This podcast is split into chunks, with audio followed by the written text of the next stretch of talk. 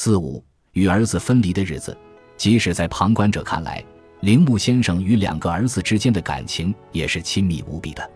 父子三人相依相伴，共同生活至今。儿子悉心陪伴年迈的父亲，一同散步，一起洗澡。铃木先生也相当珍惜与儿子共度的时光。讲起儿子过去的故事，脸上露出了温柔的神情。孩子们小的时候，一到休息日，我就会与他们一起去打保龄球，或是去钓鱼。虽然我很少有休息的时间，也不太管孩子，不知不觉之间，孩子们就长大了。也不知从何时起，我竟然需要依靠孩子们了。可惜，能够和儿子们一同生活的时光已所剩无几。虽说是铃木先生自己做出的决定，但是要离开生活了超过六十年的家，离开朝夕相处的儿子，该是何等无奈落寞。我内心已经考虑清楚，可是真的要离开家，还是感到很凄凉啊！我一直在这里生活呀，我也想尽可能的住在家中，直到生命的最后一刻，但现实条件并不允许，尽可能在自家生活。为安心接受医疗及看护服务而不得不离开家，在这两种期望之间一边权衡，一边不断动摇，心情复杂，最终只能以为防止两代人两败俱伤，除此之外别无他法。这样的话语来说服自己。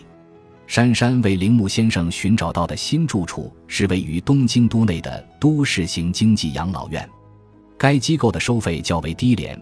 低收入人群及接受生活保护的人群也能入住。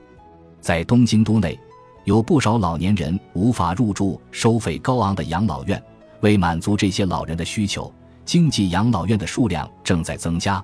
铃木先生即将入住的机构也是新落成的，入住者的居住空间均是独立带锁的，且有工作人员全天候值班，发生紧急状况时能够予以应对。机构还配备洗浴设施，冷暖气设备一应俱全。入住者的一日三餐也营养均衡。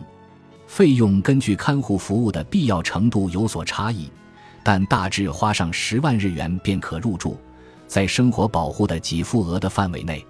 铃木先生事前参观该机构时表示，最为满意的就是餐食了。在妻子去世后。铃木先生便再也没能吃上一顿热气腾腾的家常饭菜。对他而言，机构所提供的餐食是许久未见的在碗中冒着热气的饭菜。不管怎么说，他从此以后就不必再担心第二天该吃些什么，可以从每天吃着面包的生活中解脱出来了。同时，如有必要，入住者还能够在机构内享受到进食、如厕、洗浴辅助等看护服务。